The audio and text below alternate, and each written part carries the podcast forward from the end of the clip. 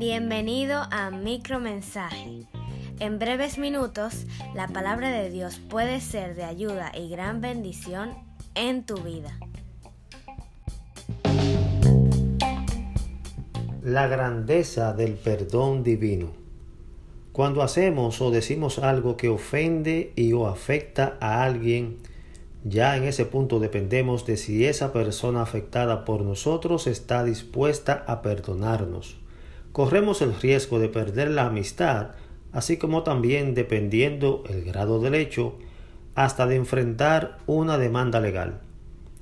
En cualquiera de los casos no podríamos hacer nada, aun pidiéndole perdón, si la persona no quiere concederlo.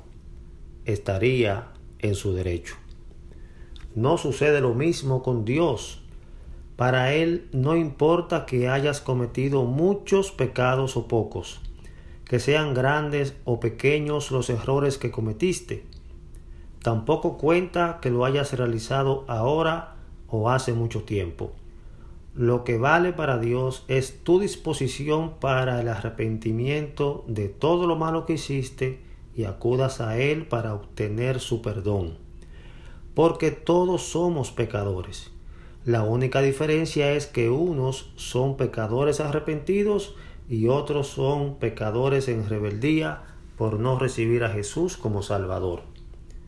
Dios quiere perdonarte y darte bendición. Él dice en la Biblia, en Hebreos 8:12, porque seré propicio a sus injusticias y nunca más me acordaré de sus pecados y de sus iniquidades.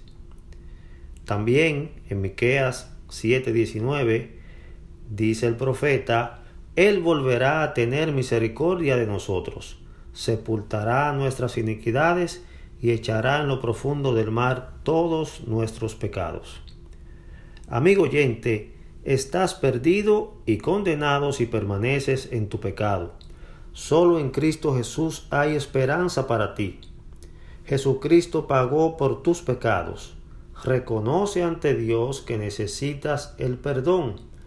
Él te perdonará como perdonó al ladrón junto a él en la cruz. Así tendrás salvación y vida eterna. Hazlo hoy.